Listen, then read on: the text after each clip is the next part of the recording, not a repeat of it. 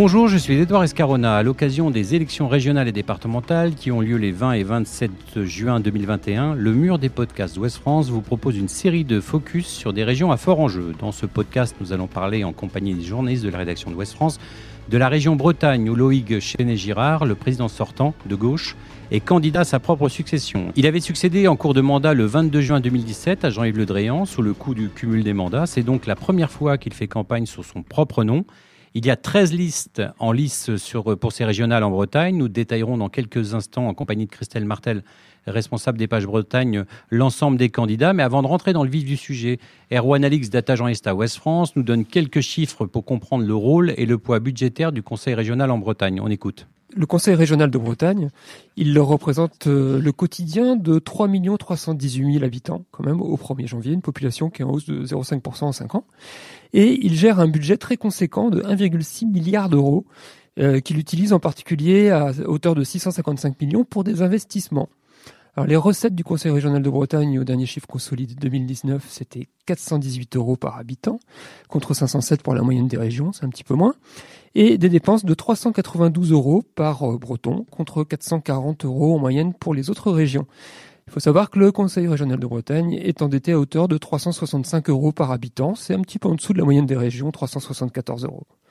Alors avec ce budget d'1,6 milliard d'euros, que fait le Conseil régional de Bretagne? Eh Écoutez, beaucoup de choses.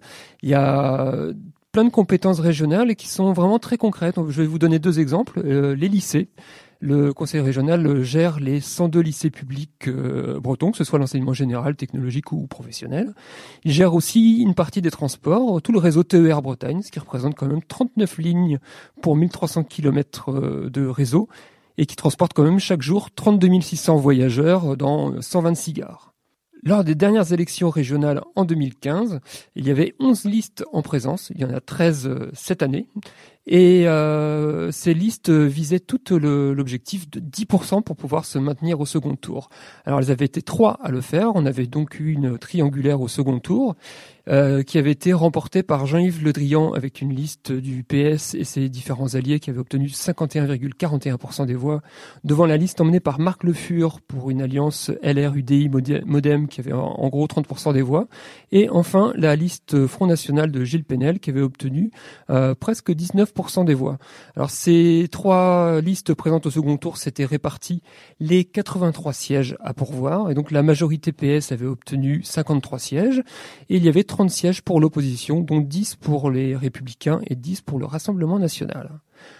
En 2015, le taux de participation au premier tour avait été de 51,58% en Bretagne. C'était un petit peu plus que la moyenne nationale qui était de 49,37%. Et il y avait une mobilisation plus importante au second tour avec 56,88% en Bretagne et qui cette fois-ci était en dessous de la moyenne nationale. Il y avait eu un vrai rebond à 58,41% de participation pour ce second tour 2015. Alors Christine Martel, bonjour. Bonjour. Vous êtes responsable des pages Bretagne à Ouest France. 13 listes en piste cette année, c'est assez conséquent. Hein. C'est énorme. Euh, dans notre zone, je crois que c'est la Bretagne qui détient le record du nombre de listes. C'est énorme et d'autant plus que c'est une élection qui ne ressemblera probablement à aucune autre, tant elle est ouverte en termes de possibilités. Alors justement, 13 listes, euh, ça fait beaucoup. Et, le plus difficile, c'est de mobiliser les électeurs. C'est difficile de mobiliser les électeurs. Alors déjà, l'élection régionale euh, est difficile. Euh, beaucoup plus que les municipales. donc ça, c'est une première chose. Généralement, c'est pas l'élection qui mobilise le plus.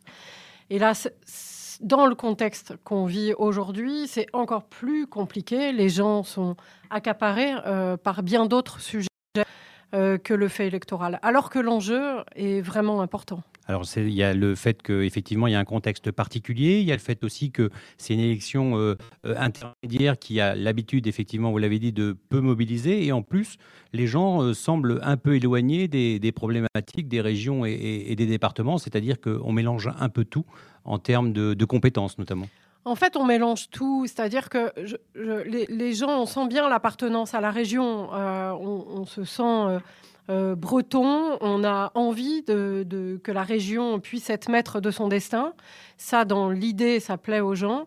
En revanche, la collectivité en tant que telle est très peu connue que fait la région, à quoi elle sert dans mon quotidien, qu'est-ce qu'elle m'apporte? Ça, les gens le savent peu. Et alors, qui sont les élus de la région C'est encore plus difficile. Alors, justement, on va, on va s'en rendre compte tout de suite, puisque Ronan Coquelin s'est rendu dans les rues de Rennes pour demander justement aux habitants s'ils avaient l'intention d'aller voter, et surtout s'ils connaissaient les candidats en lice. on écoute et on en parle après. Est-ce que vous allez voter aux élections régionales et départementales? Hmm, Je pense pas, a priori. Je pense pas. J'ai pas l'impression que, que, mon vote aura un, un impact, donc bon, pense pas voter, a priori. Peut-être, je sais pas du tout. J'en ai pas encore entendu parler autour de moi. Euh, bah, toute élection est importante pour moi. Euh. si on veut râler, il faut voter. euh, je vais pas vous mentir, je sais même pas quand est-ce que sont les élections, les premières, donc euh, je sais même pas pour quelles. C'est quoi C'est pour les mairies? Non, non, c'est pour les régions. Ok, bah pour les régionales, non, j'ai pas prévu d'aller, pas prévu d'aller voter pour le moment. Elle m'intéresse moyennement, mais par principe, je compte aller voter, oui. Par principe, j'ai toujours voté depuis que j'ai l'âge de le faire, donc euh, oui, oui, bien sûr. Est-ce que vous connaissez les euh, candidats? Pas du tout. Je connais les listes vaguement. Après, aux élections euh, départementales et régionales, non, je ne connais pas les, noms des candidats. C'est ma grosse difficulté puisque je suis arrivée il y a un peu plus de deux ans en Bretagne et que je connais mal en fait euh, l'offre. Euh, voilà, ça fait partie des choses que je commence à regarder, mais je trouve qu'il n'y a pas une, grande visibilité sur qui se présente. J'ai pas encore étudié la question, mais je sais pas trop. Je pense me renseigner à la dernière minute. Est-ce que pour vous c'était une bonne idée de maintenir ces élections en temps de pandémie? Bah oui, il faut qu'on continue à vivre de toute manière. Hein. Euh, donc euh, tant qu'on est masqué, qu'il y a du gel, pourquoi on pourrait pas aller voter quoi C'est une bonne idée de les maintenir, même si voilà après les, conditions Covid après font que c'est plus compliqué euh, de pouvoir de pouvoir avoir droit à ces bah, justement à ces droits. Mais non, je pense que c'est quelque chose qu'on peut on peut garder en tout cas. Il n'y a pas plus de danger à aller euh, voter qu'à boire un coup en terrasse ou, aller au resto. Hein. C'est difficile en tout cas de, considérer qu'on rouvre euh, un certain nombre d'établissements et qu'on ne puisse pas maintenir les élections. Donc il fallait les maintenir. Alors, cette question de la participation va être centrale dans cette élection. Elle va décider sans doute euh, d'une grande partie des, résultats. On est allé voir également Thomas Frino, qui est politologue à Rennes, pour avoir son avis sur cette question centrale de l'abstention. On l'écoute quand même rappeler que même avant le Covid, on était presque à un Français sur deux hein, quand même qui s'abstenait. Et on a du mal à imaginer, quand on regarde tous les éléments contextuels, à euh, une participation plus élevée que la dernière fois, qui était déjà une participation très basse. Donc on peut avoir une abstention encore plus élevée. Et évidemment, ça, ça peut jouer, c'est-à-dire que euh, la manière dont l'abstention va se distribuer, elle va pas forcément se distribuer également dans la population, selon l'âge, euh, par exemple, selon le niveau de diplôme, selon c'est d'ailleurs ce qu'a mis en avant euh, Gilles Penel du Rassemblement national, c'est de dire que en Bretagne, ils ont payé une démobilisation plus forte de leur électorat à cause du Covid en 2020. Donc bon, ce, serait une hypothèse à vérifier, mais ça veut dire aussi qu'il faut prendre en compte ce contexte d'une abstention forte et, se dire que l'abstention ne va peut-être pas concerner également tous les segments de la population et l'électorat. Et donc ça peut aussi avoir son importance évidemment sur le score euh, à l'arrivée. Alors Christelle Martel, on peut suivre cette campagne depuis déjà plusieurs semaines sur, euh, sur le site et dans le journal Ouest France. Euh, vous avez senti justement cet éloignement des gens par rapport à, cette élection? C'est pas dans leur quotidien, c'est pas dans leur intérêt immédiat? C'est pas dans leur quotidien, c'est-à-dire si on leur en parle, hein, euh, ils s'y intéressent. Hein, il y a un problème de connaissance en fait. Ils ne connaissent pas la collectivité, ils la connaissent très mal. Euh, et ils ne connaissent pas les élus qui en font partie. Donc, euh, à partir du moment où on leur explique hein, euh, de quoi il s'agit, ils vont s'y intéresser, et, d'autant plus ils se rendent compte l'impact que ça peut avoir sur leur vie au quotidien. Mais naturellement, en fait, ça ne leur parle pas complètement. Alors c'est une élection phagocytée par des sujets centraux euh, de la vie de tous les jours, la sécurité, euh, euh, l'emploi, etc. Alors que c'est pas forcément au niveau de la sécurité une compétence des collectivités régionales et départementales.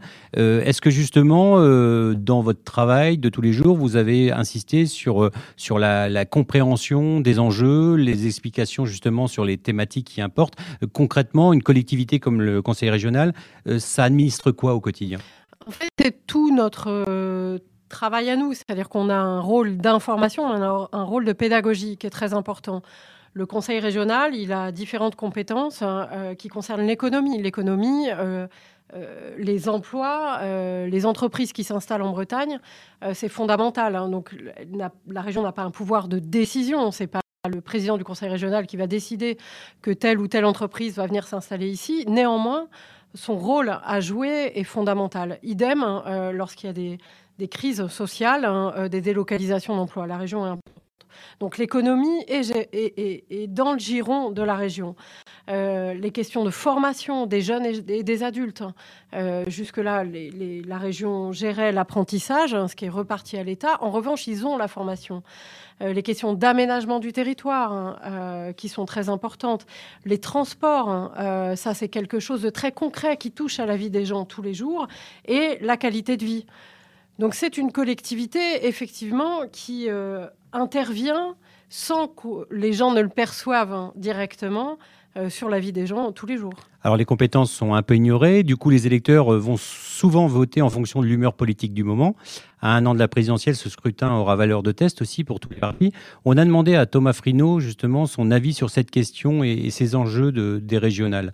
Il y a un enjeu, comme dans chaque région, qui est évidemment de désigner une future majorité gouvernante, qui est censée, euh, dans la conception qu'on peut avoir de la démocratie, euh, orienter la future mandature et les choix de politique régionale, hein, orientation des votes, orientation du gouvernement, orientation des politiques publiques. Hein, c'est un enchaînement causal, alors c'est un peu plus compliqué dans les faits, mais en tout cas c'est ce qu'on peut avoir. Donc euh, il y a nécessairement ce premier enjeu-là. Et puis après, euh, je dirais qu'il y a deux autres enjeux, mais c'est pas propre à la Bretagne. La Bretagne y participe, mais elle y participe avec d'autres. un enjeu lié à la campagne, au, au, casting électoral et aux alliances qui vont se faire. Et on voit bien qu'on est à un an de la présidentielle et qu'on va scruter de près, finalement, notamment du côté de la République en marche, avec qui on se tourne. On voit bien qu'il y a une forme de préfiguration possible de ce que va être la campagne euh, présidentielle. Donc là, il y a, un enjeu fort. Hein. Et penser à la Bretagne, bon, il y avait le MoDem, c'était attendu, mais il y a aussi l'UDI hein, qui va aller avec euh, Thierry Burlot. Donc on voit bien que l'UDI, qui est un partenaire de, de, LR, ça peut annoncer des choses pour la prochaine présidentielle. Donc il y a évidemment cet enjeu-là. Et puis il y a euh, l'enjeu classique, c'est-à-dire les résultats finalement, mais les résultats agrégés au niveau national. Les élections régionales, comme d'autres élections locales, sont, pour reprendre la formule de Jean-Luc Parodi, des élections intermédiaires euh, qui tendent à confirmer, à infirmer, à préfigurer finalement des résultats liés à des scrutins plus centraux. Les scrutins plus centraux, c'est la présidentielle et les législatives, et c'est souvent comme ça qu'on les interprète. Et donc les élections régionales vont être nécessairement un test pour étalonner finalement euh, l'audience électorale de chaque camp politique et évidemment celle de l'exécutif, puisqu'on scrute à chaque fois avec attention euh, s'il y a un rejet de l'exécutif, une adhésion. Mais là, évidemment, on a quelque chose de particulier avec la République en marche, c'est qu'elle n'est pas tellement dans la défense de positions acquises qu'elle elle est davantage dans, dans la conquête. Et on sait très bien que c'est un test important, puisque l'année dernière, la majorité présidentielle a quand même loupé, on peut le dire, globalement, ses élections municipales, qui est un véritable enjeu d'implantation territoriale pour euh, la République en marche, tout simplement parce que euh, sans implantation territoriale, la majorité présidentielle, elle est fragilisée. C'est-à-dire que euh, on peut quand même faire l'hypothèse raisonnable qu'elle ne va pas être au pouvoir au niveau national euh, pendant les 30 prochaines années, qu'il y aura une alternance. Et si elle n'a pas de position de repli au local, ça fragilise quand même la pérennité de ce mouvement-là. Donc il y a un vrai enjeu aussi pour la majorité présidentielle de s'implanter dans les territoires, d'avoir aussi des positions de pouvoir de repli et de réseau. Donc cet enjeu-là, il est, il est quand même important. Alors cette élection va se tenir, euh, on l'entend et on le sait, dans un contexte particulier. Les sondages laissent euh, entendre une possible poussée du Rassemblement national. La droite se cherche toujours un leader, un positionnement aussi euh, compliqué, avec un Rassemblement national d'un côté et le centre de l'autre. Un pouvoir en place, Thomas Frino l'a dit, qui repose beaucoup sur les épaules du président Emmanuel Macron et qui localement a encore un peu de mal à faire son trou. Une gauche éparpillée, un parti socialiste moribond, des écologistes qui se cherchent un peu aussi euh, et la France insoumise qui, euh, localement, a toujours aussi euh, un peu de mal à faire son trou. L'Ouest et la Bretagne, Christelle Martel, va-t-elle montrer sa, différence et sa particularité en, étant relativement stable? Est-ce que vous pensez que finalement il y aura une prime au sortant c'est compliqué, la prime au sortant sur un scrutin régional, c'est difficile. on peut penser qu'un maire peut bénéficier de la prime au sortant parce que le maire, il est identifié dans une commune, on le connaît et on sait aller à la mairie. Le conseil régional, c'est beaucoup plus difficile. Donc là, le scrutin est très particulier. Loïc Chenet-Girard a succédé à Jean-Yves Le Drian, qui était une grande personnalité. Euh, il n'a pas su ou pu encore en tout cas, être repéré. Est-ce qu'il est très connu des Bretons? Il n'est pas très connu des Bretons, euh, mais les Bretons qui le connaissent euh, s'accordent généralement à dire qu'il a succédé à Jean-Yves Le Drian sans faire de faute. Mais aujourd'hui, euh, la grande majorité des citoyens ne savent pas vraiment qui il est encore. Alors dans les élections locales, vous l'avez dit, la primo sortant, ça compte. Là, c'est un peu particulier puisque le sortant n'a pas été élu sur son nom euh, en 2015. Euh, on a demandé à Thomas Frino, le politologue, justement si cette primo sortant pouvait jouer dans le cas de, de Loïc Chéné-Girard. On écoute. Il a une faible notoriété. Il y, a, y, a, y, un sondage qui a été fait euh, par euh, Opinionway qui montrait que c'était le président de région, en fait, euh, le moins bien connu, hein, lorsque les, les habitants étaient interrogés, avec 27% de notoriété. Donc c'est celui qui arrive en queue de peloton. Alors ça s'explique aussi parce que c'est un président sortant, mais ça n'était pas lui la tête de liste en 2015, puisque c'était Jean-Yves Le Drian. Donc euh, il n'a pas non plus cette surface qu'on voit dans d'autres régions, avec des fois des, des figures aussi politiques nationales. Et ça, ça peut être un handicap, parce que c'est vrai que dans les élections locales, la primo sortant, elle est importante. Et c'est vrai que là, Loïc Chéné-Girard ne, ne va pas forcément en, en, en bénéficier de cette primo sortant. Et là, il y a un petit handicap, effectivement, à combler, et difficile à combler dans une campagne évidemment particulière, une campagne tardive, rapide, sans meeting, qui va se jouer dans les médias et les réseaux, mais voilà, une campagne quand même inhabituelle. Et là, c'est vrai que ce handicap, il est là, et puis on sait très bien aussi qu'il y a à gérer pour le Parti socialiste euh, bah, le fait d'être dans un étau, un étau entre une majorité présidentielle qui euh, clairement euh, quand même joue sa partition à part et avec lesquels il y a des conflits, hein, et puis évidemment une famille politique écologiste qui connaît une dynamique elle positive depuis deux ans. Donc le PS est évidemment dans une situation inconfortable. Alors pendant très longtemps, Jean-Yves Le Drian a été la figure politique incontournable en Bretagne. Sur scrutin, il était un peu gêné aux entournures hein, entre la personne qui lui a succédé, Loïc Chéné-Girard, et euh, Thierry Burlot, qui est le candidat euh, soutenu par La République En Marche. Il n'a pas voulu prendre position entre, entre ces deux personnes, euh, Christelle. Il y a un rapport un peu schizophrénique avec Jean-Yves Le Drian, c'est-à-dire qu'on voudrait qu'ils prennent position, qu'ils disent aux Bretons ce qu'ils ont à faire. En même temps, euh, quand il parle pas, on dit oui, mais enfin qu'il arrête de s'occuper de la Bretagne et qu'il s'occupe des affaires étrangères. Donc c'est très compliqué. Au fond, je pense qu'il est très embêté par ce qui se passe. Il est face à deux hommes qu'il a fait venir à la région, euh, dont l'un qu'il a choisi euh, pour lui succéder. Le fait qu'il parle pas en dit long aussi, finalement. Il dit rien, mais il dit beaucoup de choses. Hein. Oui, parce que son silence peut être euh, perçu comme euh, je ne veux pas être euh, tapé contre mon, enfin jouer contre mon camp, la République en marche. Et d'un autre côté, euh, ça veut dire euh, implicitement qu'il n'est pas contre non plus la candidature de, de la personne qui va succéder. Euh, je, je, je, pense que si c'était aussi naturel pour lui euh, de soutenir la majorité à laquelle il appartient, enfin en tout cas dans le gouvernement, il l'aurait dit en fait. Donc euh, on peut penser que son silence euh, apporte une forme de soutien aussi à Loïc Chéné-Gérard. Et est-ce que les candidats euh, utilisent, alors c'est peut-être un, un, grand mot, mais, mais est-ce que le nom de Jean-Yves Le Drian revient dans la campagne ou ils font en sorte de pas trop en parler justement? Bah, En fait, il revient beaucoup de, du côté de ceux qui en ont besoin.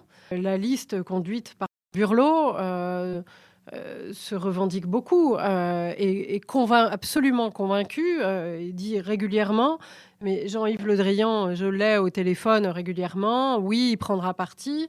Oui, il dira ce qu'il a à dire. ce qu'il en est, c'est qu'aujourd'hui, Jean-Yves Le Drian ne dit rien et que vraisemblablement, il se prononcera pas avant le premier tour. Hein. Ça, c'est une possibilité, à moins que, à force d'entendre trop de choses, il décidera à un moment de dire les choses. Justement, Thomas Frino revient sur ce dilemme auquel Jean-Yves Le Drian est confronté. On l'écoute.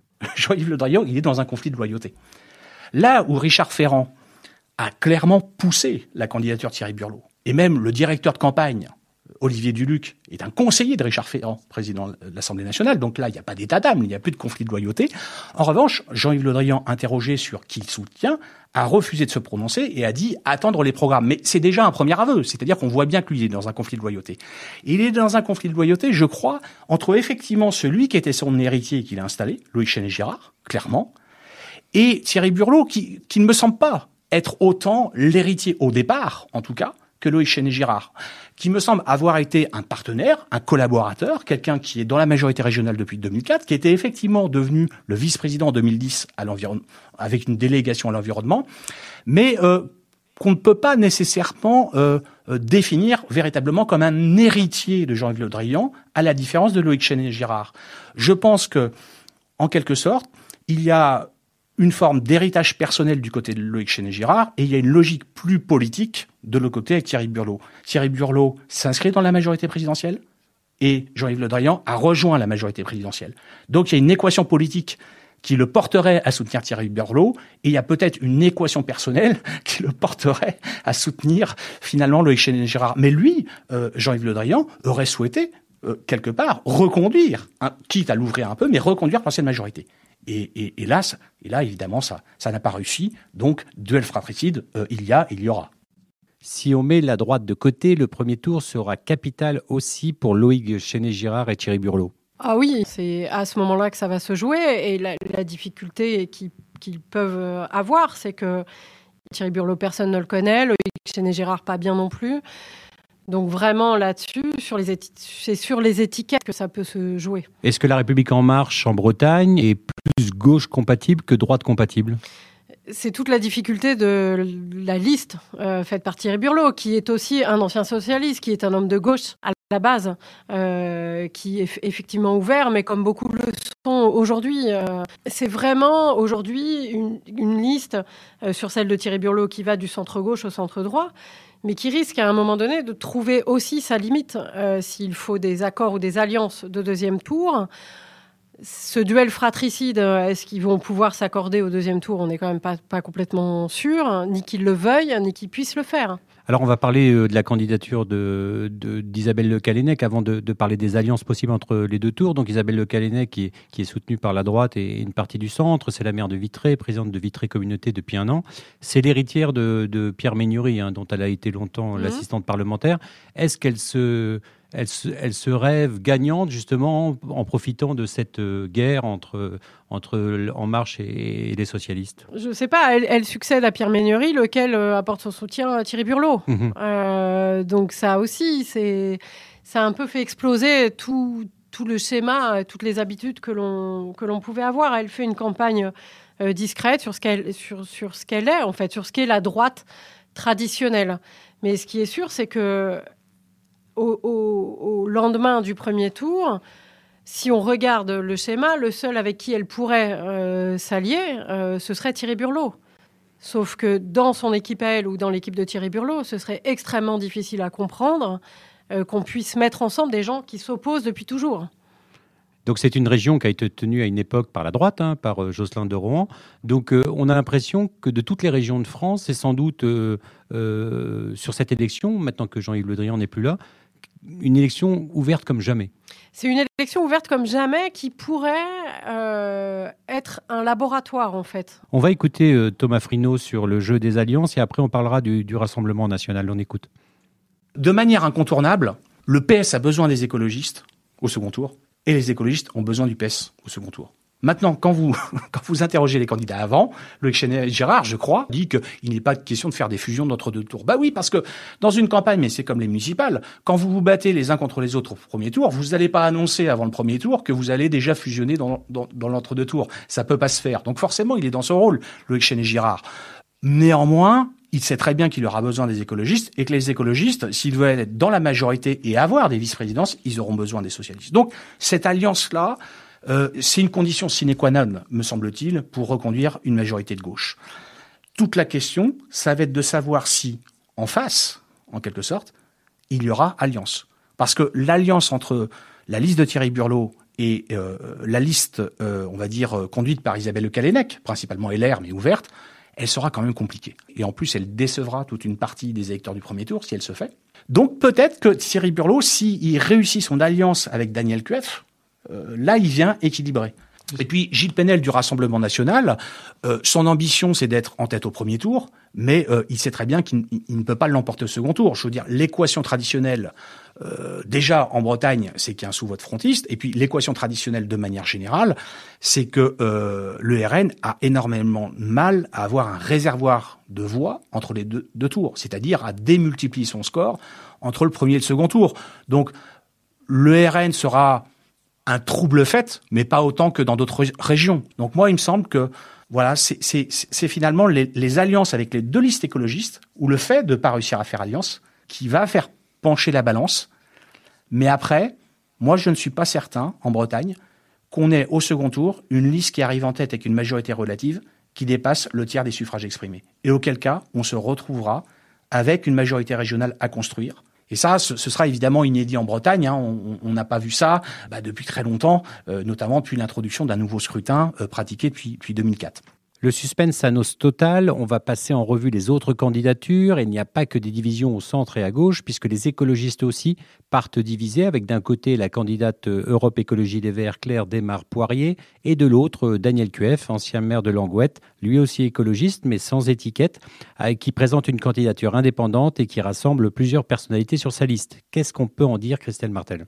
Et il y a la candidature, toujours chez les écologistes, de Daniel qui est une candidature euh, un peu indépendante, qui rassemble quelques personnalités. Qu'est-ce qu'on peut en dire de, ces deux candidatures? Euh, Je crois que c'est le, grand regret euh, de Claire Desmarres-Poirier, qui rêvait, qui avait en tout cas pour objectif d'avoir Daniel Coeuf avec elle.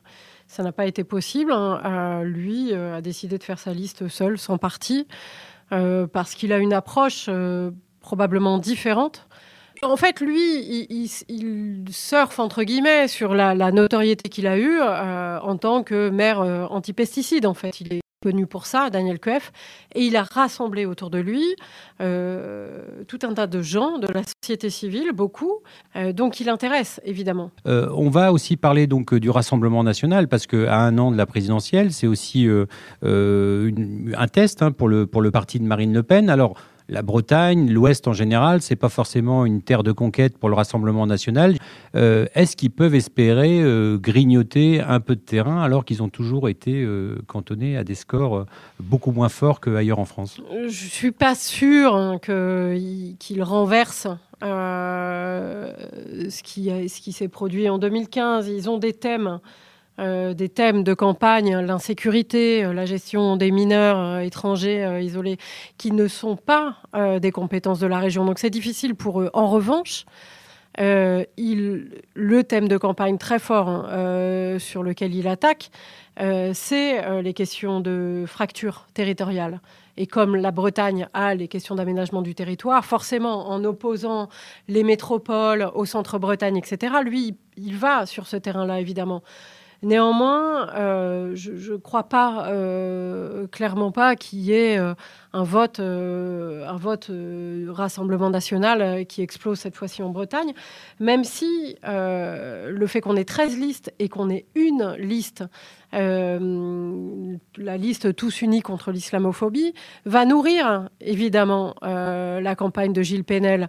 Il s'en offusque lorsqu'il apprend qu'il y a une liste conduite par des musulmans euh, au régional, euh, mais ça le sert aussi dans son discours, hein, euh, qui va permettre de dire attention, rendez-vous compte, euh, on a une liste conduite par des musulmans au régional. Réveillez-vous. Ouais, on va préciser, tous unis contre l'islamophobie, agir pour ne pas subir, conduit par euh, Kamel El Oui. Donc c'est des listes effectivement euh, comme je, un, autre, un autre monde hein, mené par Christophe Davier qui sont un peu des ovnis hein, dans, cette, dans cette élection. Qui sont des ovnis qu'on a hum, découverts hein, au moment de l'enregistrement officiel des candidats à la préfecture et que l'on a bien du mal, hein, malgré nos sollicitations, à, percevoir, en tout cas à entrer en contact avec eux. Oui, parce que la liste Un autre monde, c'est une liste qui est, qui est née de, de, la contestation sur la gestion du Covid, donc euh, qui n'a... Oui, ce qui rassemble des, des, des, dont on pourrait dire des anti-vaccins, en mhm. fait, mhm. que l'on peut assimiler à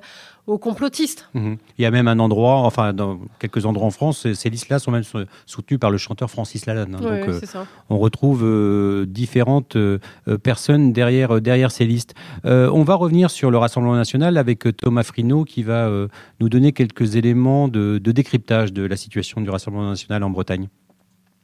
C'est vrai qu'il a progressé, mais il y a quand même un sous-vote frontiste euh, qui reste important à la présidentielle, qui reste très important. Les municipales ont été mauvaises en Bretagne pour le RN, parce que d'abord il a présenté très peu de listes, très peu de listes dans une dizaine de villes, difficulté à monter des listes dans beaucoup d'endroits, et puis parce que là où il a présenté des listes, dans les villes, il a il pas fait des bons résultats. Donc pour Gilles Penel, le leader sortant, euh, l'enjeu il est de réussir finalement ce cru régional par rapport à un mauvais cru municipal. Et ce que peut espérer Gilles Penel, euh, c'est de retrouver à travers ces thèmes aussi euh, sa géographie électorale, parce que en fait, le RN a présenté au municipal des candidats dans les villes, c'est-à-dire dans les endroits, les principales villes bretonnes, c'est-à-dire dans les endroits où traditionnellement, aujourd'hui, il fait ses plus mauvais scores.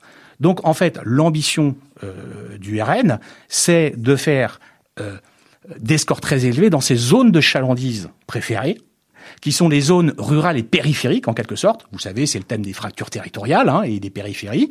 C'est-à-dire, euh, sa plus grosse zone, c'est le nord du Morbihan, euh, le sud des Côtes d'Armor. Hein, c'est par là une zone qui peut être considérée comme ces zones déclassées, périphériques, se sentant à l'abandon. Et c'est là qu'on voit qui, réalise euh, euh, ses plus forts scores. Et donc, il peut effectivement utiliser, et Gilles Penel le fait, évidemment, utiliser ce thème des fractures territoriales, euh, non plus euh, les ouvriers contre le patronat, mais les territoires perdants, euh, perdants de la mondialisation de l'Europe, des politiques publiques, contre les territoires gagnants. Et dans les territoires gagnants, aujourd'hui, de manière presque caricaturale, il y a l'idée notamment des métropoles, on en a deux en Bretagne, Brest et Rennes, des métropoles qui seraient les territoires égoïstes, prédateurs par excellence. Je pense que ça mériterait beaucoup de nuances. Et donc, Gilles Penel peut jouer à fond de ce thème des fractures territoriales parce que la région, c'est un échelon d'aménagement et de cohésion du territoire. Donc, il va jouer à plein et il peut espérer faire le plein de ses voix, justement, dans des zones non urbaines. Donc ça, euh, ça, effectivement, il peut le faire.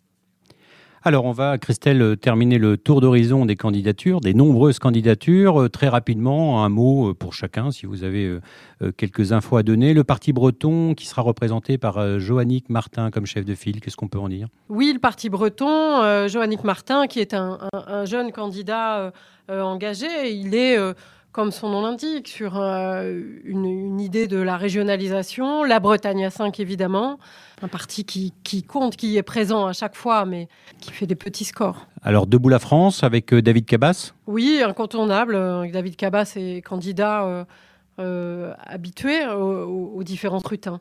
Il est originaire de Malétroit et c'est le responsable départemental du, Morbihan de, ce parti. La France Insoumise, on n'a pas beaucoup parlé. Marie-Madeleine Doré-Lucas et Pierre-Yves Cadalin, c'est un, binôme. Oui, c'est un binôme. Hein. C'est leur, leur, choix, leur manière de dire on ne veut pas porter un candidat plus qu'un autre. Marie-Madeleine Doré-Lucas euh, est, originaire de Pontivy. Elle était candidate euh, euh, aux dernières municipales. Ils font une campagne de, de la France insoumise, en fait, qui est très euh, estampillée aussi. Euh, ils représentent leur parti. la France insoumise qui a trouvé des alliances dans d'autres régions, mais pas en Bretagne. Non, pas en Bretagne. Lutte ouvrière, Valérie Hamon, là encore, une candidature assez classique. Hein. Oui, Valérie Hamon était candidate déjà en 2015. Euh, alors qu'on a des, candidats très nouveaux en fait cette fois-ci. Elle faisait partie déjà des candidats en 2015 euh, sur une thématique propre à, lutte ouvrière, bien sûr. Bien connue à Rennes, hein, se présente pratiquement à, toutes les élections. La Bretagne en héritage, Yves Chauvel, une liste souverainiste et citoyenne.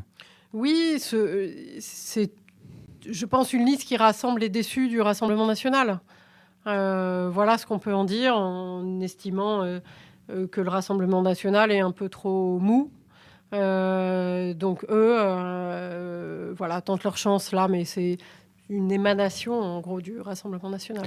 Et puis donc on l'a cité tout à l'heure, les, deux autres listes, Un autre monde de Christophe Davier et la liste Tous unis contre l'islamophobie, Agir pour ne pas subir, conduite par Kamel Elayar. On va euh, faire un tour maintenant des départements pour savoir un peu comment ces élections sont vécues euh, dans le Finistère, dans le Morbihan, en Ille-et-Vilaine et dans les Côtes d'Armor, mais aussi parler des départementales. Alors on va pour cela euh, appeler les directeurs départementaux. On va commencer par le Finistère avec Christian Gouérou. Bonjour Christian. Bonjour Edouard. Alors, ces élections régionales euh, et départementales en Finistère, est-ce qu'elles trouvent un peu d'écho euh, auprès de vos lecteurs? Je suis quand même un peu optimiste. le citoyen finistérien, le citoyen breton s'intéresse quand même aux affaires publiques. Oui, donc à travers le journal, on voit que les gens sont intéressés. Nos lecteurs sont intéressés. Il reste toute une population qui ne lit pas les journaux, qui, elle, euh, échappe à nos radars. Donc, peut-être euh, je pourrais un peu mitiger ma réponse en disant oui pour ceux pour les lecteurs qu'on voit oui ils s'y intéressent. Alors, on va parler d'abord des régionales, si vous le voulez bien, et notamment de la liste du candidat socialiste sortant, le président Loïc Chéné-Girard. Alors, en Finistère, il est soutenu par euh, plusieurs personnalités hein, bien connues localement. Il y a d'abord la, tête de liste euh, en Finistère, Michael Kernes, qui est le maire de Quimperlé, mais aussi euh, la vice-présidente du conseil régional sortante, Fouroug Daka. des personnalités aussi du monde économique, comme Loïc Enaf, dont, le nom est, bien connu, ou encore le, maire de Carré, Christian Troadec, et même le navigateur Roland Jourdain. Tout en bout de liste, il y a, le maire de Brest, François Quilluandre. Ça fait une liste solide quand même. Hein. ça fait une liste solide. Et je rajoute aussi, avec la maire de Quimper, ben, les municipales euh, ont été gagnées dans les, dans les villes euh, l'an passé, en 2020, en mars et en, et en juin. Donc, euh, Brest, Quimper et Morlaix sont des villes de gauche aujourd'hui. Et on a donc les, les, deux maires des deux grandes villes en fin de, en fin de liste. On peut dire, en tant qu'observateur, que la liste de Loïc et Girard a de la gueule en Finistère. Elle a vraiment de la gueule. On va parler de la République en marche. Euh, comment elle se situe dans le département? Elle est conduite par un jeune euh, euh, candidat de 25 ans, Tristan Brié, mais on note aussi bien sûr la présence de Richard Ferrand, le président de l'Assemblée nationale, en troisième position. Qu'est-ce que peut espérer la LREM dans le Finistère? Alors, c'est difficile hein, de, faire le, pronostic. La liste a surpris parce que, effectivement, elle est conduite par une personne qui n'est pas du tout connue. La deuxième personne sur la liste est euh, une attachée parlementaire euh, du, député euh, de Brest. Et le troisième, effectivement, Richard Ferrand. Alors, on aurait pu penser que Richard Ferrand pouvait prendre la tête de liste, il ne le fait pas. C'est un drôle de signe. Et il aurait pu aussi se dire, je vais, je vais me mettre parmi les derniers, et puis, je, comme ça, je, je, donne un signe, je ne me présente pas pour être élu. Donc, c'est très difficile de, de, voir quel sera le choix des LRM, surtout après l'épisode de la semaine dernière et de la semaine précédente où le Conseil constitutionnel a, retoqué la, loi Molac, l'impact en Finistère sera non pas important, mais on, va pouvoir le, mesurer, je pense. LREM a peut-être perdu un ou deux points. Alors on parlait de, la question des, langues régionales, mais il y a aussi la question de l'environnement qui semble un thème prégnant dans, la campagne. C'est aussi le cas en Finistère? Oui, oui, oui. De, plus en plus, on s'aperçoit que les clivages qui existent entre les tenants d'une part d'une agriculture euh, conventionnelle, qu'on va dire productiviste, celle qu'on connaît aujourd'hui d'une manière majoritaire, et des tenants d'une agriculture euh, différente, moins consommatrice d'énergie, ou alors même par exemple des verts, ce, clivage-là il devient de plus en plus dur, les gens ne se parlent plus, on le voit dans la rue, dans, dans, la vie de la cité, mais aussi à travers euh, des échanges euh, parfois très, très vifs ici et là. C'est un des points importants de cette campagne des régionales. Alors la liste Europe Écologie Les Verts en Finistère est, pilotée par Ronan Pichon, 50 ans, informaticien et conseiller municipal à Brest. C'est quelqu'un qui est, qui est connu? Qui est connu sur Brest parce qu'aujourd'hui, après les municipales, c'est lui qui a pris la, tête de, la, liste des Verts. Il a réussi entre les deux tours à faire une alliance avec François Culandre au, municipal et, donc il a acquis une légitimité. Mais il n'est pas, c'est pas une grande notoriété. Euh, ce qu'on peut noter quand même, c'est que les Verts de, Brest ont réussi à s'imposer dans l'environnement des Verts de Bretagne. Et la, liste de Daniel Cuev, qui est un, sans étiquette, mais également euh, une liste écologiste, est-ce qu'elle a un écho euh, dans le Finistère? Je pense qu'elle aura un écho. C'est Anne Kéméré qui, est, allez, on va, on va jeter à l'eau, mondialement connue dans le monde maritime et au-delà. Hein. La navigatrice est très très connue. Le casting de, la liste QF dans les différents départements, est un bon casting. Daniel QF peut faire euh, de bons résultats. Il peut entre autres piquer euh, des voix euh, aux écologistes. Certains électeurs vont être tentés de, de choisir QF plutôt que les écologistes pour ne pas être dans une position, entre guillemets, toujours hein, dure ou trop écologiste. Daniel Queff peut, attirer des gens qui sont dans un entre-deux. Qu'est-ce qu'on peut dire du Rassemblement national en Finistère euh, La liste sera conduite par euh, René Thomadis, qui est, qui est conseillère régionale sortante? Elle ne fera pas, je pense, plus qu'il euh, y a cinq ans, hein, avec peut-être des, endroits, des communes ou des secteurs où il y a un vote plus fort. Je pense à, la presqu'île de Crozon ou certaines communes comme dans le sud Finistère à, à, à Moëlan, euh, mais euh, je ne pense pas qu'elle puisse aller plus loin. Et entre les deux tours, on ne voit pas non plus d'évolution du vote Rassemblement national. Alors il y a une liste régionale qui est conduite par un candidat de la France insoumise euh, finistérien, c'est la liste de Pierre-Yves Cadalin. Pierre-Yves Cadalin, c'est pareil, c'est une personnalité qui est connue des Finistériens? Qui est connue dans, le monde politique, elle est connue à Brest, il, s'est présenté dans, dans, des élections législatives, municipales, euh, il est connu en Nord-Finistère. Non, son aura ne va pas beaucoup plus loin. La France insoumise peut faire euh, des, électeurs, mais euh, je ne pense pas qu'elle puisse percer au-delà de 5%. Alors, on va parler maintenant des départementales. Euh, Christian, si vous le voulez bien. Donc, euh, dans le Finistère, 118 binômes sont candidats aux élections. Un département qui est divisé en 27 cantons, soit 54 postes d'élus. Depuis 2015, le département est présidé par la socialiste Nathalie Sarabezol, euh, élue du canton de Guipava. Qu'est-ce qu'on peut dire de son bilan? C'est difficile de, tirer le bilan comme ça d'un trait. Moi, je dirais qu'il y, a quatre points saillants. Hein dans, cette mandature de, Nathalie Sarabezol. En 2015, elle succède à, Pierre Maille, qui était un, élu et qui a été élu de 1998 à 2015. Donc, a fait un, bail et qui avait pris le département à la droite en 1998. Donc, une succession qui n'était pas évidente, pas facile à faire. Et on arrivait dans un, dans un temps de la présidence Hollande finissante, hein, qui n'était pas, pas très, très, très, très bon pour les socialistes. 2017, En Marche arrive et dans l'équipe de Sarah Bezol, on a des, défections, entre autres, par exemple, Didier Legac, qui est le, le, porte-parole des, représentants de la gauche socialiste au sein du département, part vers En Marche et devient député. Euh, le binôme de Nathalie Sarabezol dans son canton part vers En Marche. Euh, ça, fait un tout petit peu désordre. Et puis ensuite, on a eu l'épisode des municipales. Les socialistes font grosso modo en Finistère de bonnes municipales, comme j'ai dit tout à l'heure. Mais suite à, à cela, pour les sénatoriales, euh, Nathalie Servanzol se met en, deuxième position sur la liste. Et cette liste-là n'arrive pas à faire d'alliance avec les communistes, avec la gauche de la gauche, et ils perdent 8% face à une liste communiste qui s'est aussi installée dans le paysage des, sénatoriales. C'est catastrophique pour elle. En fin de compte, on a un seul sénateur socialiste là où ils envoyaient deux ou peut-être trois. Nathalie dire, qui avait fait dire qu'elle partait, qu'elle quittait, qu'elle allait voir ailleurs, va se retrouve un peu coincée. Et puis, euh, il faut quand même rappeler, parce qu'on ne va pas dire que pour autant c'est une ligne droite hein, pour, la droite, que c'est effectivement, ce sont 27 élections et non pas une seule élection. Donc il n'y a rien d'écrit, mais on dirait, enfin s'il fallait donner un avantage, l'avantage d'aujourd'hui est à la droite.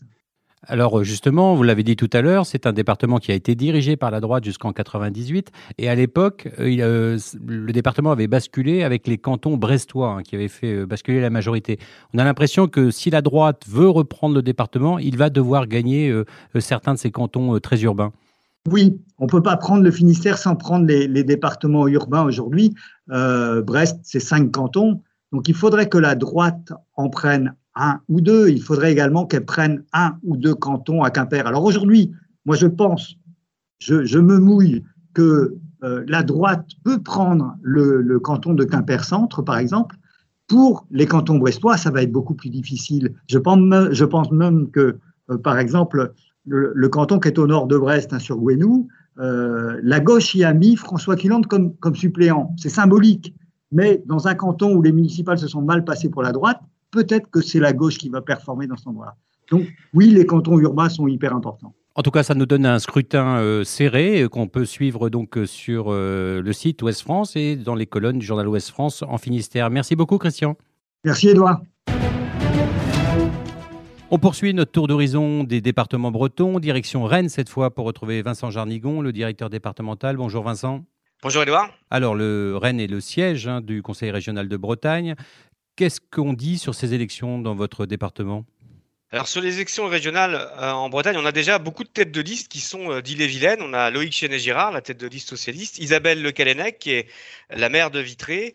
On a également Daniel Cueff, l'ancien maire de Langouette, le maire anti-pesticides. Et on a également euh, la, candidate des Verts, Claire Desmar-Poirier, qui est de Sixte-sur-Af, qui est une commune en bordure du Morbihan, mais en Ille-et-Vilaine. Donc effectivement, on a beaucoup de têtes de liste.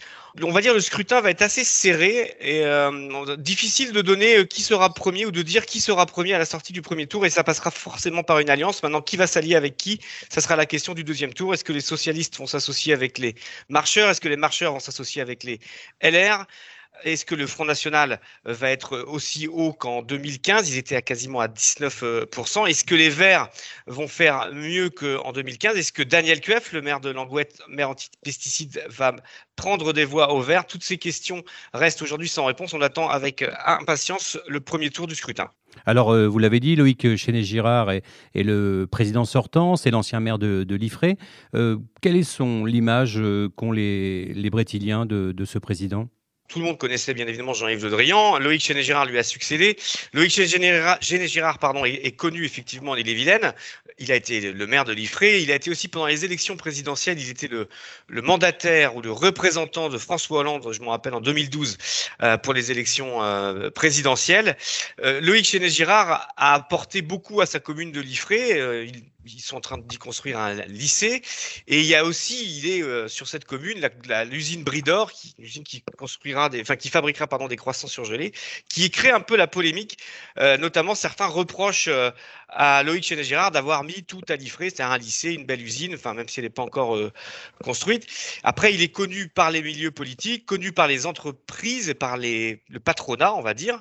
il est moins connu de la part des Brétiliens et des Brétiliennes. Alors, il est soutenu par les personnalités politiques socialistes euh, du département. Il a commencé par la maire de Rennes, Nathalie Appéré. La, force de frappe, euh, justement, des militants, ça peut, ça peut faire la différence sur un département comme, euh, comme l'île-et-Vilaine Alors, c'est la problématique de savoir est-ce qu'il y a encore de nombreux militants dans les partis politiques. J'ai des doutes. Il y en, avait, il y en a beaucoup moins qu'avant. Il est socialiste. La maire de Rennes est socialiste. Le président du conseil départemental d'île-et-Vilaine est socialiste. Donc, effectivement, on va dire Rennes, Rennes euh, les socialistes sont encore au pouvoir, mais il faut faire attention. Hein, aux dernières euh, euh, municipales, les Verts ont fait une très forte poussée à, Rennes, notamment dans le centre-ville. Il faut aussi constater que du côté de Saint-Malo, Gilles Lurton, l'ancien député LR, qui est maintenant maire de Saint-Malo, a fait place nette. Donc là-bas, c'est tout bleu. Isabelle Le Calanec est de Vitré. elle a gagné les, municipales dès le premier tour. Hein. Elle, a, succédé à, M. Monsieur qui, a, qui était maire pendant plusieurs dizaines d'années. Et donc le match n'est pas gagné-gagné quand même parce que autant Rennes peut être entre guillemets euh, gauche euh, verte, autant euh, dans le nord du département c'est plutôt à droite, à Vitré c'est plutôt à droite, Flougère on va dire c'est plutôt au centre avec l'ancien député Thierry Benoît et à Redon on va dire que c'est centre droit. Donc il est un peu cerné. Alors justement Isabelle Le Calenec vous l'avez dit se présente à la tête de, la liste Les Républicains. Vous l'avez dit aussi elle a commencé avec Pierre Meillery mais paradoxalement Pierre Meignery sur cette élection euh, soutient la liste de Thierry Burlot Pierre Meignery euh, dit qu'il soutient pas, mais il participe à toutes les réunions, donc c'est une façon de soutenir. Il a une dent d'ailleurs contre Loïc Chenet-Girard pour une une histoire de section dans un lycée qui est passé de Vitré à Liffré, il n'a pas aimé. Et Isabelle Le Calenec a été longtemps l'attachée parlementaire de Pierre Meunieri quand il était euh, député, et ils se sont euh, fâchés, ou ils se, parlent moins, on parle plus. Et euh, Pierre Meunieri estime qu'il faut maintenant dépasser les clivages politiques. Pierre Meunieri qui a été une figure du centre, et qui a été président du conseil départemental d'ailleurs, ministre de l'Agriculture, il, a a eu plusieurs ministères, ministre de la Justice. Et donc Pierre Meunieri, effectivement, penche plutôt pour la liste de Thierry Burlot parce qu'il estime que la, la façon de faire de la politique, c'est-à-dire transcourant, gauche, de droite, euh, centre, euh, lui convient aujourd'hui. Et les marcheurs donc euh, d'Ille-et-Vilaine, notamment les Rennais, sont à fond derrière Thierry Burlot Ils s'investissent dans la campagne? Thierry Burlot n'est pas d'Ille-et-Vilaine, il est des Côtes d'Armand, donc Thierry Burlot est, est, moins connu que certains marcheurs je, prends pour, exemple deux, députés, donc la députée euh, Laurence Maillard Ménury, euh, qui est vice-présidente euh, au développement durable à l'Assemblée, et le Florian Bachelier, qui est premier questeur de l'Assemblée. Donc effectivement, tous ces gens-là soutiennent fortement la liste à Thierry Burlot. Il, y a aussi Marie-Pierre Védrenne, qui est modem. Il y a une petite subtilité aussi. ils ont positionné en quatrième place Jonathan Guémas, qui est un jeune homme originaire de BD et qui est la plume du président Macron. C'est lui qui écrit repris tous les grands discours du, président Macron. et ensuite, la liste est, à, des élus, notamment Mar Monsieur Marbeuf, qui, était, qui a été longtemps maire de l'Écouse, conseiller régional sortant.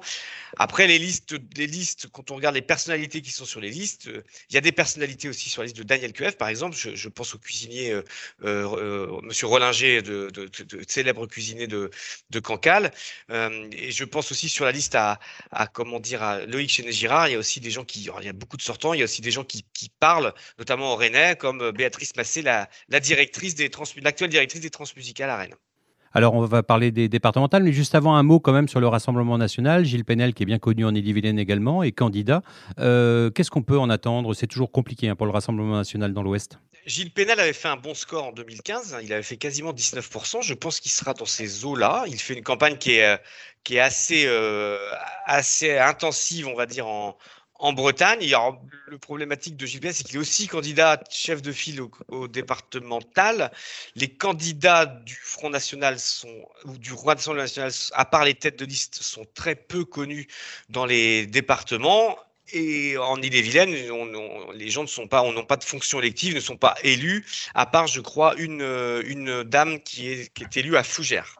Alors vous l'avez dit aussi, les écologistes, ça pèse à Rennes.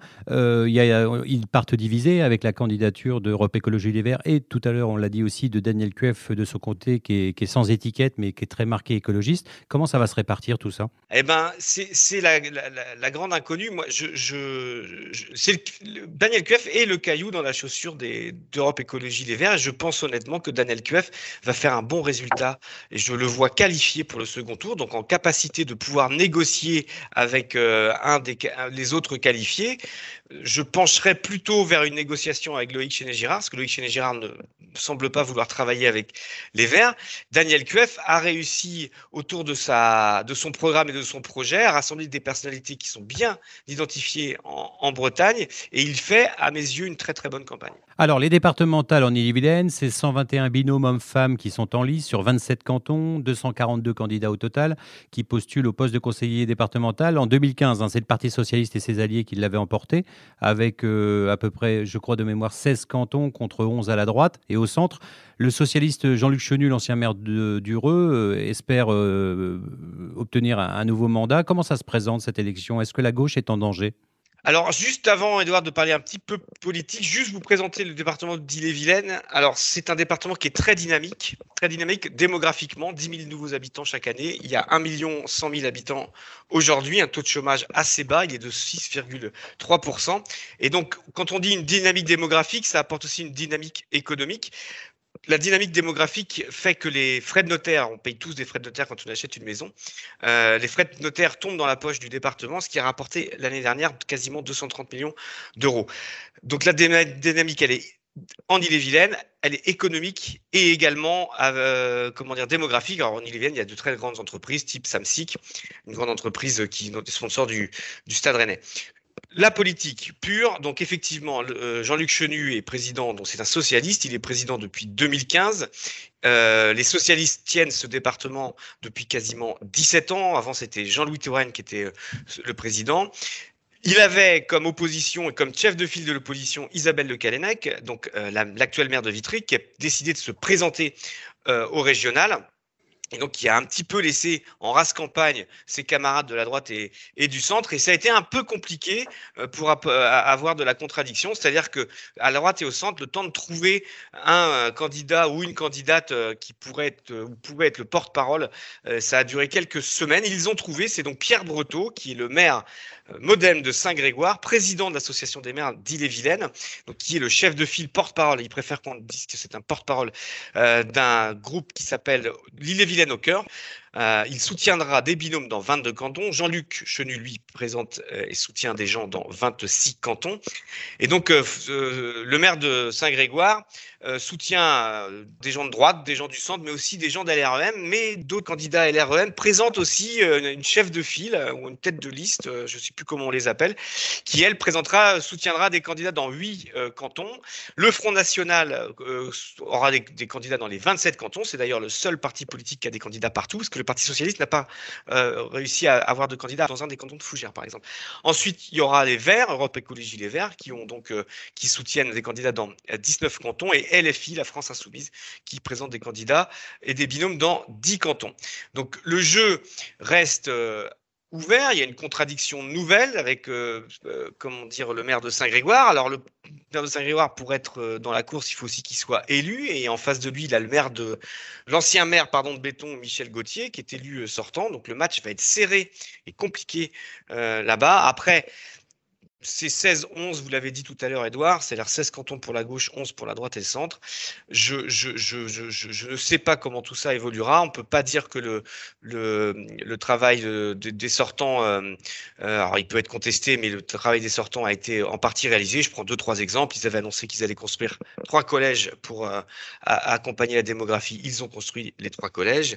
Ils avaient annoncé qu'ils allaient finir les deux routes, la Reine-Angers et la Reine-Redon, que vous empruntez peut-être. Ces routes vont être Ils ont juste eu à gérer bah, la crise comme tous les conseils départementaux avec euh, la problématique des EHPAD, l'achat de masques, euh, et ça a représenté un, surcoût de plusieurs millions d'euros. Et deuxième conséquence de la crise quand même, l'augmentation très forte des RSA qui est passée de 16 000 à quasiment 19 000, ça fait plus de 2000 RSA euh, en plus. Et effectivement, la crise sanitaire laisse des traces dans un département et je rappelle qu'un département a, quasiment la moitié, voire plus de la moitié de, ses, de son budget est, consacré aux solidarités, comme on dit, c'est-à-dire la protection de l'enfance, les, les, personnes euh, en difficulté, les handicaps et le vieillissement. Merci beaucoup Vincent Jarnigon. À très bientôt. Cap désormais sur les Côtes d'Armor pour retrouver Joël Bigorne, le directeur départemental de Ouest France dans ce département. Bonjour Joël. Bonjour Edouard, bonjour à tous. Alors dites-moi, Qu'est-ce qu'on dit de ces élections euh, régionales et départementales sur les marchés de votre département? Eh bien, c'est la surprise générale parce que, enfin, c'est ce qu'on voit en tout cas dans les marchés à Saint-Brieuc ou à Lannion ou même à Lamballe, quand les listes ou les représentants des listes font campagne, les gens sont surpris de les voir. Et puis surtout, c'est pas la préoccupation majeure des, des, des. Euh, je crois que les, les la question qu'ils se posent, c'est comment va se passer cette sortie de crise Covid? Est-ce qu'ils vont réussir à se faire vacciner avant de partir en vacances? Est-ce qu'ils vont reprendre le, chemin du travail ou est-ce qu'ils vont continuer en télétravail? C'est vraiment des questions autour du Covid qui les, qui les préoccupent le plus. Alors, on va parler de, des régionales d'abord, avant de s'attarder sur les départementales. Il y a une candidature qui fait parler hein, dans ces élections, c'est celle de l'ancien vice-président à l'environnement Thierry Burlot, qui est bien connu hein, de votre département, puisqu'il a été maire de la commune de Pléguien de 89 à 99 et président de la communauté de communes de l'Envolon-Ploie euh, de 95 à 2014.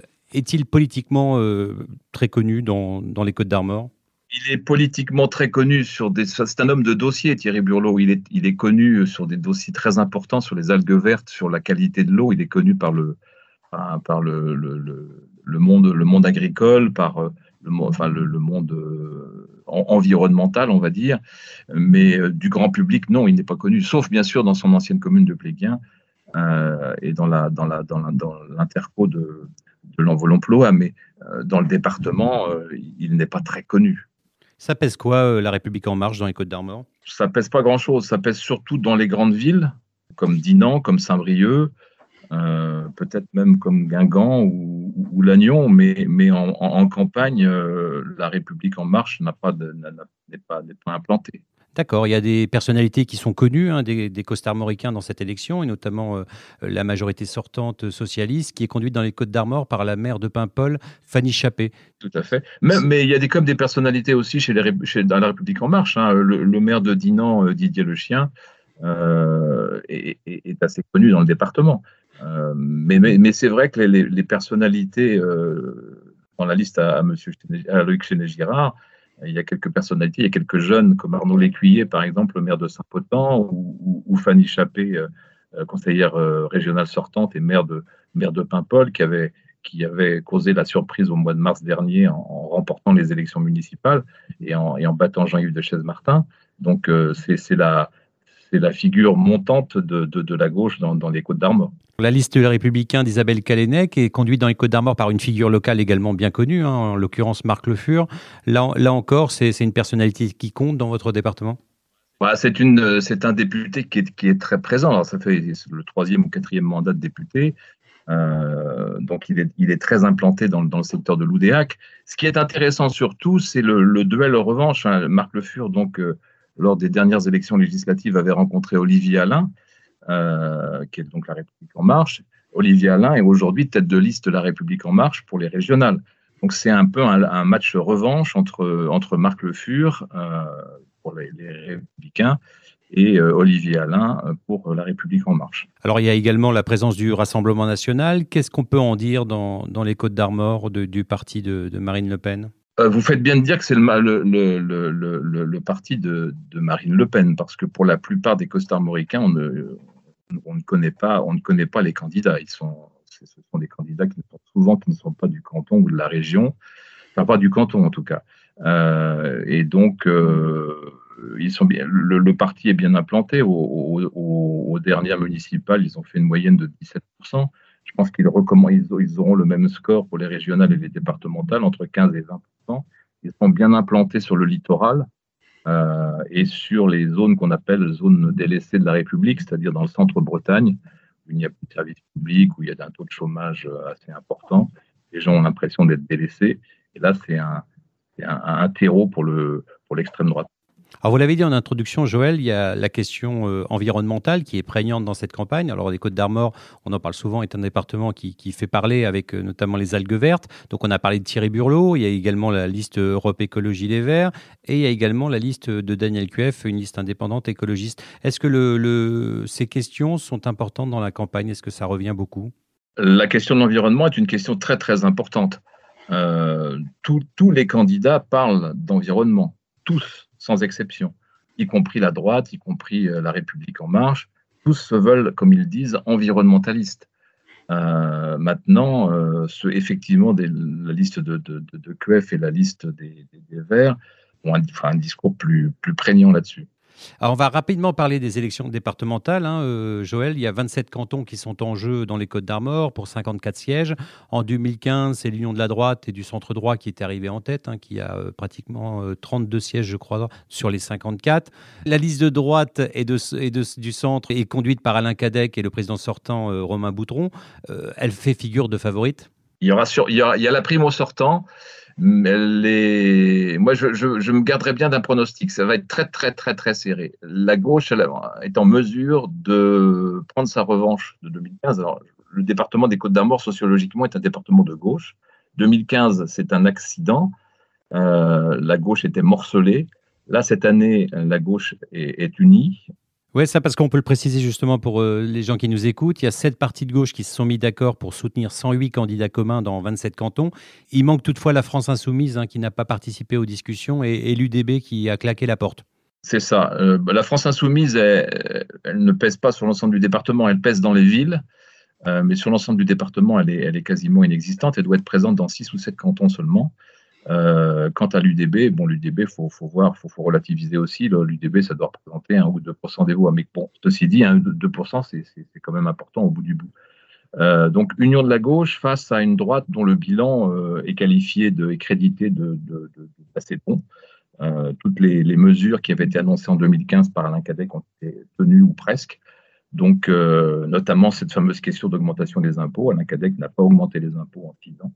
Et ça, ça joue beaucoup dans l'esprit le, dans des costarmoricains. Et, et, donc, pour, en revenir sur la gauche, je pense qu'il y a effectivement un dynamisme, puisque euh, en, aux dernières municipales, la gauche a, reconquis des, bastions comme justement, euh, on en parlait tout à l'heure, euh, Paimpol avec Fanny Chappé, ou Saint-Brieuc, qui était dans le giron de la droite depuis 2001. Euh, donc la, la, la, dynamique, elle est à gauche. Mais le bilan positif, je pense, enfin, en tout cas crédité de positif, il est à droite. Donc ce qui, ce qui veut dire que c'est pratiquement l'abstention qui va décider un peu de cette élection Ça va se jouer à deux, trois, sur deux ou trois cantons. Le rôle aussi du, du, du, du Front National, est-ce qu'il y aura des triangulaires? Enfin, pas du Front National, du Rassemblement National, pardon. Euh, est-ce qu'il y aura des triangulaires, voire des quadrangulaires? C'est pas impossible à Guingamp notamment. Euh, mais tout dépendra du taux de participation. Oui. Merci beaucoup, Joël. On lira tout ça dans le journal et, et sur le site internet. À très bientôt. À très bientôt. Bon, au revoir à tous. Alors, on va aller dans le Morbihan pour retrouver Benoît Guérin, qui est directeur départemental pour Ouest France. Bonjour, Benoît. Bonjour. Alors dites-nous, en Morbihan, ces élections euh, régionales, est-ce qu'elles intéressent? Et euh, est-ce qu'on parle davantage des régionales ou des départementales? Alors, on parle sans doute quand même davantage des, des, régionales parce que sur les départementales, on en parlera tout à l'heure, c'est euh, euh, quasiment euh, sans suspense. Il y a pas de, il y a assez peu d'enjeux. en revanche, sur les régionales, oui, il y a eu quelques quelques soubresauts médiatiques, notamment du côté du Rassemblement national, puisque ils ont réussi à dégoter une personnalité morbianaise, Florent Carsozon, qui est bien connu pour être notamment chef d'entreprise et puis le, le frère d'Olivier, une personnalité nationale. Et c'est vrai que là, Marine Le Pen est venue en personne euh, présenter Florent Carsozon euh, avec Gilles Penel, la tête de liste. Et donc, ça a donné notamment au Rassemblement national une petite, euh, euh un effet de curiosité médiatique et donc euh, sans doute aussi un peu de visibilité pour ces régionales qui, pour le reste, sont assez, sont assez invisibles. On, on, a du mal quand même globalement à savoir si, si, le si les Morbihanais s'y intéressent. Mais voilà, il y a quelques personnalités morbihanaises qui, euh, qui commencent à émerger, donc euh, ça donne un peu, de, un peu d'effet. Donc vous l'avez dit, des personnalités comme Florent de Kersozon qui sont euh, candidats, il y en a d'autres hein, sur les listes départementales pour ces régionales. Je pense à David Cabas, qui est le, chef de file de Debout la France, hein, qui est bien connu, hein, qui est souvent candidat aux élections locales. Il y a Patrick Ledifon aussi, le maire de, de Pleuhermel, qui est, qui est chef de file pour les Républicains. Anne Le Henanf, qui est chef de file pour La République en marche. Et puis aussi pour la liste euh, La France Insoumise, Marie-Madeleine euh, Doré-Lucas. Tout ça, c'est des personnalités qu'on connaît bien en Morbihan. Oui, tout à fait. Ce sont des personnalités assez connues. C'est vrai que l'effet, la particularité de Florent de Carsozon, c'est qu'il n'était pas engagé en politique jusqu'ici, qu'il est plutôt issu d'une droite dure. Donc là, il y avait quelque chose qui relève du glissement vers l'Assemblement national, et on sait que c'est un sujet euh, nationale, notamment euh, euh, dans le sud de la France. Donc il y avait tout un effet, toute une série d'éléments politiques qui faisaient qu'il y avait une curiosité à ce moment-là et qu'il y a eu une focalisation sur les régionales en Bretagne au niveau national. Mais c'est vrai, c'est vrai qu'il y, a toute une série de, politiques bien connues dans le Morbihan qui, s'engagent. Il y en a un autre qu'on n'a pas cité qui est extrêmement important, c'est Paul Molac, même s'il n'est pas en tête de liste. En soutien de Loïc Chenet-Girard. On a beaucoup entendu parler de Paul Molac à l'occasion de sa proposition de loi et de sa loi sur, sur les langues régionales, retoquée par le Conseil constitutionnel. Mais euh, clairement, c'est aussi devenu un sujet national et sa présence aux côtés de Loïc Chenet-Girard, euh, à mon avis, va, va aussi jouer euh, en faveur du président sortant. Oui, parce qu'il faut rappeler, Benoît, qu'effectivement, euh, Paul Molac euh, avait rejoint, enfin, était sympathisant de la République En Marche au moment où Emmanuel Macron était élu. Et là, il est présent sur la liste d'Anne Gallo, la maire de Saint-Avé, qui est effectivement soutien de Loïc Chéné-Girard, candidat socialiste à sa propre succession. Donc, Paul Molac, finalement, c'est aussi une personnalité, vous l'avez dit, qui est assez connue dans les milieux bretons, hein, notamment la défense de la langue bretonne. Ça peut peser, ça, justement, pour la liste socialiste en, en Alors, on peut imaginer que oui, même si là aussi c'est difficile à jauger. Il y a, sans doute un effet. Euh, L'actualité autour des langues régionales, avec la décision du Conseil constitutionnel, a sans doute un effet aussi euh, vis-à-vis euh, -vis de ceux qui ne parlent pas breton, qui ne parlent pas les langues régionales. Il y a quelque chose qui, relève sans doute de, l'incompréhension, y compris pour les, gens que, que, que ces langues-là ne touchent pas directement. C'est-à-dire qu'on ne comprend pas bien pour un certain nombre de Morbihanais pourquoi cette, loi-là n'est pas passée? Et donc, il y a toujours l'effet un peu de, Paris qui décide pour la Bretagne. Et, et pour le coup, politiquement, euh, Paul Molac a bien joué, euh, au point que maintenant, euh, ça c'est quand même assez drôle. Euh, vous avez euh, les listes plutôt pro loi Molac qui sont en train de compter le nombre de bretonnants, c'est-à-dire que Europe Écologie, Daniel QF, etc. sont, sont en train de dire, bah nous on est plus bretons que les bretons. Enfin c'est quasiment une course à, la, à la, bretonitude si j'ose dire. Et puis vous avez ceux qui eux ont assumé un, un, une, position politique assez tranchée contre la loi Molac. Je pense notamment à Debout la France, je pense à la, à la France insoumise pour qui la campagne va sans doute être un peu plus dure. Ça, ça va être intéressant à suivre et ça, ça a donné, euh, même si les langues régionales ne sont pas de la compétence de la région, c'est ça aussi qui est étonnant, mais elles s'invitent quand même dans la campagne et donc elles vont donner un, un relief particulier cette campagne. Alors, euh, le Morbihan est une terre plutôt de droite, euh, de centre-droit. Donc, il y a la liste Les Républicains de, euh, d'Isabelle Le Calennec, hein, soutenue dans le Morbihan par Patrick Ledifon. Et donc, cette liste euh, La République En Marche de Thierry Burlot, avec euh, comme chef de file dans, votre département Anne Le Henanf et Yves Blunven, qui sont des personnalités relativement connues également. Comment ça va se répartir? Est-ce que ce sont des vrais concurrents? Est-ce qu'ils sont sur le même terrain d'électeurs? Ben, ça, c'est une des particularités aussi du Morbihan, c'est-à-dire que euh, les, élus de la République en marche en Bretagne sont plutôt issus de la gauche Le Drian. C'est une des particularités de la Bretagne. Là, on a euh, dans les premiers noms de la liste Burlot des gens qui sont plutôt issus de la droite. Et pour un certain nombre de marcheurs euh, historiques, c'est quelque chose qui étonne beaucoup. Et donc effectivement, euh, la particularité des, premiers noms de la liste euh, Le Calennec dans le Morbihan, c'est plutôt euh, Burlot, pardon, dans le Morbihan, c'est plutôt des gens issus de la droite. Et donc on pourrait imaginer, à la seule échelle du Morbihan, que, le rapprochement politique se fasse plutôt entre euh, Le Calennec et Burlot.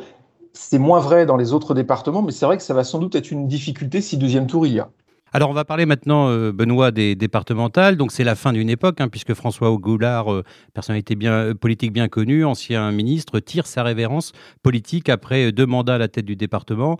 On voit mal comment la, victoire pourrait échapper à, à, la droite et au centre droit dans le Morbihan, qui est historiquement un département qui a toujours été classé à droite. 21 cantons sont en jeu. En 2015, lors du précédent scrutin, ils étaient 108 à se présenter. Cette fois, il y a 78 binômes qui se lancent dans la campagne. On, parle beaucoup de David Lapartien, hein, qui pourrait être le successeur de, François Goulard à la, présidence, et qui est bien connu euh, du côté de, Sarzeau, mais aussi euh, du monde du cyclisme, hein, puisque c'est le président de l'Union cycliste internationale. Euh, Est-ce est qu'on peut parler de suspense? Non, il n'y a pas de suspense dans cette élection. Non, vous évoquiez tout à l'heure, Edouard, le fait que les, gens, on ne savait pas vraiment si les gens s'intéressaient ou pas aux élections. Là, pour le coup, dans le Morbihan, on donne vraiment le, bâton pour se faire battre, si j'ose dire, parce que euh, non, il y a, absolument zéro suspense. Alors, on peut toujours se tromper, hein, évidemment, mais c'est vrai que euh, on a le sentiment que euh, tout est fait pour que la droite remporte assez largement cette élection. Un, parce que historiquement, la droite a toujours remporté les élections départementales, la gauche n'a jamais dirigé cette collectivité. Deux, parce que dans ce département, la gauche part extrêmement divisée, même s'il y a eu des tentatives d'union de la gauche du côté du PS et de certains partis, mais mais dans la majorité des départements, il y a plusieurs, euh, plusieurs candidatures de gauche ou pas du tout. Donc, euh, ça dit quand même quelque chose de la division. Et puis David Lapartien, effectivement, euh, maire de maire de Sarzeau, euh, président de l'UCI, vice-président euh, du, du, département et qui a plutôt bien manœuvré. Il était le coordinateur de la campagne. Il a été aidé par François Goulard. on a le sentiment qu'il y aura sans doute pas de grand chelem parce qu'il peut y avoir des, des, des, cantons.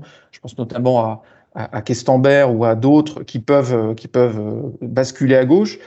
Euh, mais, mais euh, il n'est pas impossible que des bastions comme les deux bastions lorientais basculent à droite, puisqu'il y a 7 et 8 listes, et donc euh, avec une gauche extrêmement divisée. Et donc on a le sentiment que le grand chelem est presque possible, et donc que la droite remportera assez facilement cette élection. Il y a quelques cantons où il y a des divisions, hein, je pense à Pontivy, Guerre, donc ce qui pourrait euh, éventuellement empêcher la droite de réussir le Grand Chelem. C'est ça, même si à Guerre, c'est très particulier, c'est les deux conseillers départementaux sortants euh, qui se présentent divisés, c'est-à-dire que le binôme euh, jusqu'ici élu en fait repart, mais chacun dans, chacun dans son coin. Et là, effectivement, la majorité départementale a décidé de ne pas choisir. Ils vont donc être candidats tous les deux sous, euh, sous l'étiquette départementale. Ça fait deux binômes qui s'en réclament. Et donc là, on peut imaginer qu'à guerre, plutôt, euh, plutôt ancrée à droite, il devrait y avoir euh, euh une élection euh, assez, assez facile, mais ça donne une image quand même, allez, on va dire, assez détériorée de, de, de la majorité départementale dans ce secteur-là. Oui, à Questembert, il y, a, il y a quelque chose qui pourrait se jouer parce que les élus, qui, les candidats qui se présentent sont des élus euh, bien ancrés sur le territoire, et il n'est pas impossible que dans d'autres dans d'autres cantons, ce soit également plus difficile. Pontivy, on ne sait pas. On a deux binômes de droite qui se présentent, dont un sous l'étiquette majorité départementale. David Lapartien a dû faire lui-même le déplacement pour expliquer qu'il n'y avait qu'un binôme qui pouvait s'en réclamer.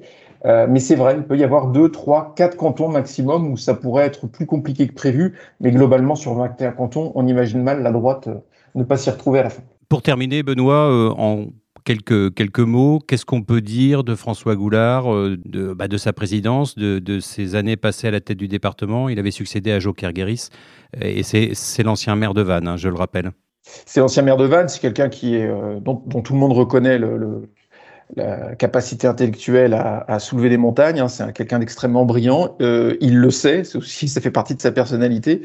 Euh, dix années à la tête du département, je ne suis pas sûr, pour en avoir discuté beaucoup avec lui, même s'il le nie, que ce soit euh, la, partie de sa vie politique qui l'est le plus passionné. En revanche, c'est quelqu'un qui a appliqué au département la même logique que sur l'ensemble de sa vie politique, c'est-à-dire une rigueur extrême, euh, une vision euh, politique assez, assez claire de ce qu'il voulait faire. Pas vraiment de culture du compromis, c'est quelqu'un qui a beaucoup de certitudes, qui parfois peut se tromper, mais, mais qui, a, qui a beaucoup de certitudes. Ça a fait sa force et sans doute une partie de, de ses faiblesses. Mais c'est vrai qu'il il laisse un département, et ça c'est particulier dans le Morbihan, il laisse un département extrêmement riche. Alors, il le dirait sans doute pas comme ça, mais en tout cas, euh, quand on a un excédent de 55 millions d'euros à la, à la, sortie d'un exercice, euh, c'est assez rare. Donc, c'est un département qui a beaucoup de moyens et ce sera sans doute au cœur de la campagne. Euh, Est-ce qu'on gère un département comme une entreprise en laissant 55 millions d'euros? En revanche, la majorité départementale, elle dit, bah, si on n'avait pas eu cet excédent, si on n'avait pas eu cet argent de côté, on aurait eu encore plus de mal à affronter la crise sanitaire et la crise sociale qui s'annonce. Donc, ce département était très bien géré. Merci François Goulard. Voilà un peu le, les enjeux de, de cette campagne. Merci beaucoup Benoît Guérin. À bientôt. Voilà pour ce tour d'horizon des élections régionales et départementales en Bretagne. Vous pouvez suivre toute la campagne, retrouver nos analyses, commentaires sur notre site internet ouestfrance.fr et dans le journal Ouest France. À très bientôt. Retrouvez cet épisode ainsi que nos autres productions sur le mur des podcasts et aussi sur notre application Ouest France. N'hésitez pas à nous mettre 5 étoiles si vous avez aimé ce programme.